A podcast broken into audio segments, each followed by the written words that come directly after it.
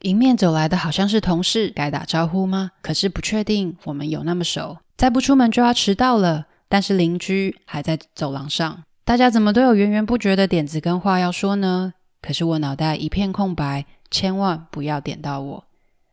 你偶尔也有以上各种害怕跟人接触、临场反应不佳的镜头吗？你不孤单。想要知道内向者的职场生存秘诀，不要错过今天这一集。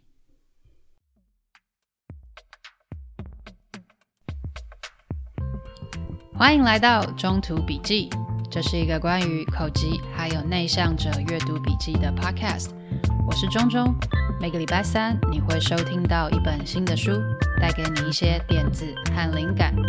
收听完后，欢迎到中途笔记粉专或网站继续讨论，连接在下方资讯栏。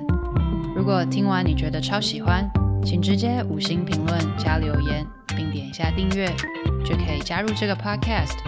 才不会错过各种热门、冷门的阅读笔记，每周带你实现更多。我们活在一个认为外向才能成功的社会，好久好久了。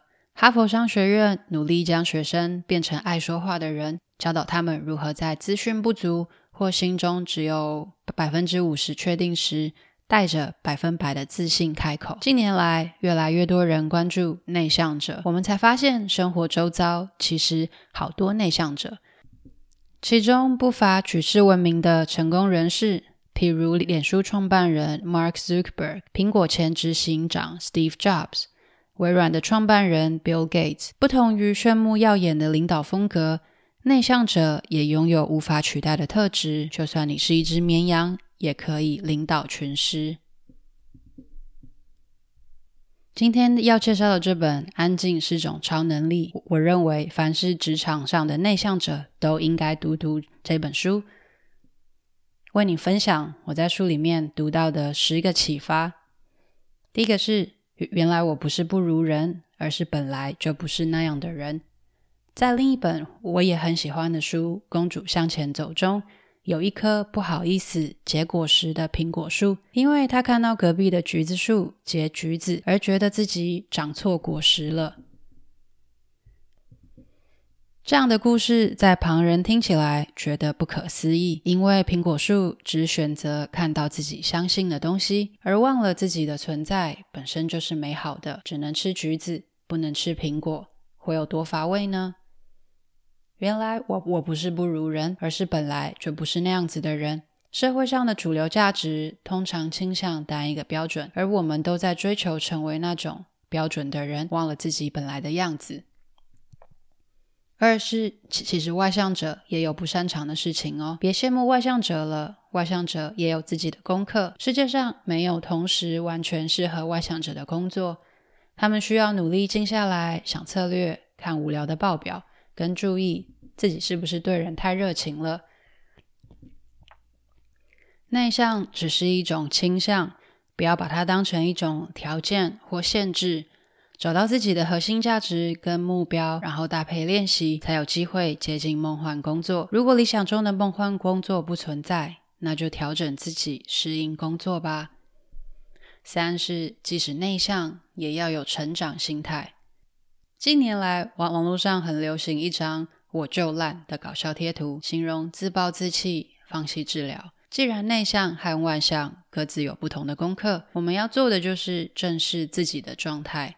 具备成长心态的人，能够接受自己的优点和缺点，在合理的范围内成长和进步，渐渐的就会更有自信，能够适应生活中的不同情境。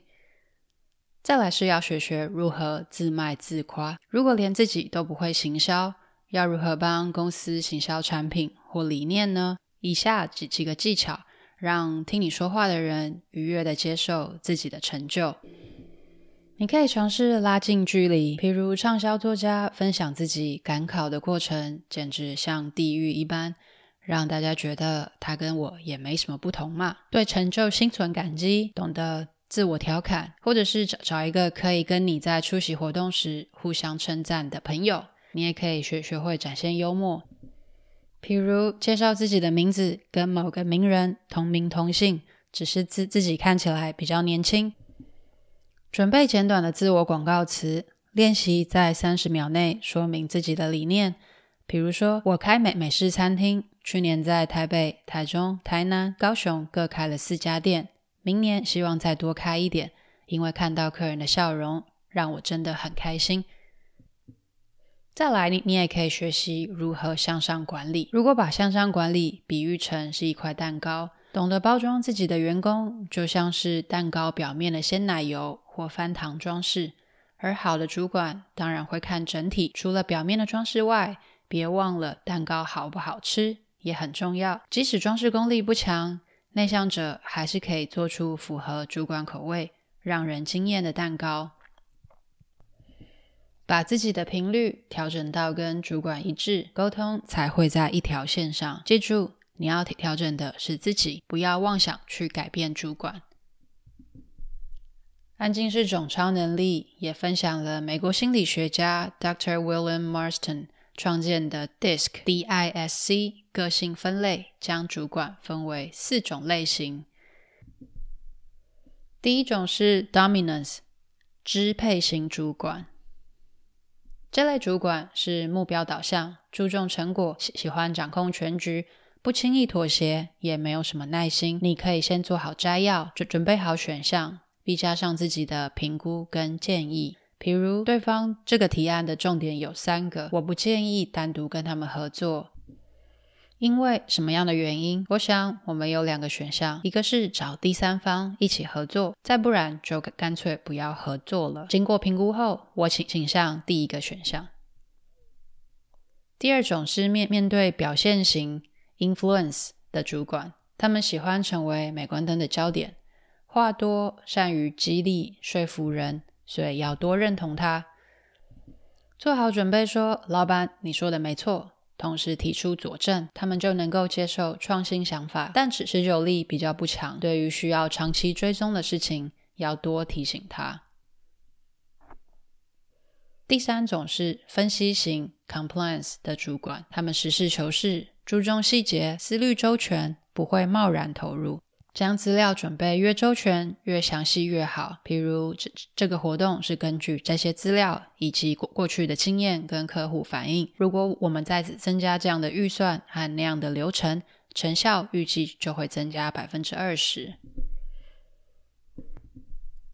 第四种是稳健亲切型 （steadiness） 的主管，这类型主管比较尊重团队跟传统。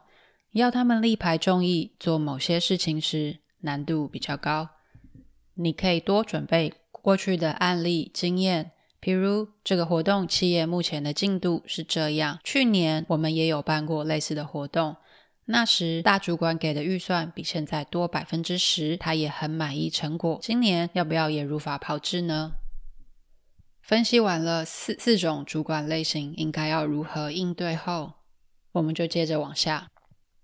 企划案应该随着主管类型不同做调整。如果已经写好企划案，应该如何让主管更容易点头呢？有一位作家刘公甫在他他的著作《不懂这些别想加薪》中提提供建议：面对支配型主管一页就好，表现型主管漂亮就好，倾泻型主管实用就好，分析型主主管呢要越厚越好。再来谈谈社社交。一个准则就是不要为了社交而社交。内向者不太习惯参加陌生的社交场合。如果碰上了不太想去的活动，你可以先问问自己这些问题，厘清参加的目的是为了交差、开眼界，还是在工作上或人生中有更好的发展呢？比如非去不可的理由，活动跟我的关联性，与会者中有认识的人吗？除了社交外，还可以做什么？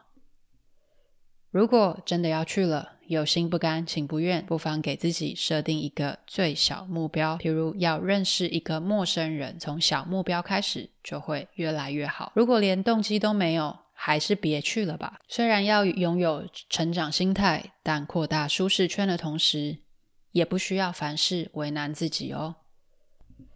如果你真的必须要出席社交场合，也还还是可以做一些准备哦。比如可以有一些口袋话题，像是你怎么知道今天这个活动的？你也可以帮忙主人张罗布置。而而当你和新朋友聊到一个段落后，想要离离开了，可以说谢谢分享，今天很开心认识您，让我们保持联络。上面说了这么多内向者的职场生存秘诀，如果你是一位外向者，你也可以学学习如何跟内向者合作哟。比如在分配任务前，尽量提供充分资讯，让他们了解前因后果。留出思考跟作业时间。记得内内向者不会在动脑会议上坦白提出想法，但可以邀请他们分享。也记得不要三不五时询问进度，因为这会让他们大脑的 CPU 超载。订立时程跟目标，让他们主动回报。也记记得不要在大会议室中突然请他们发表想法，因为效果可能不会太好。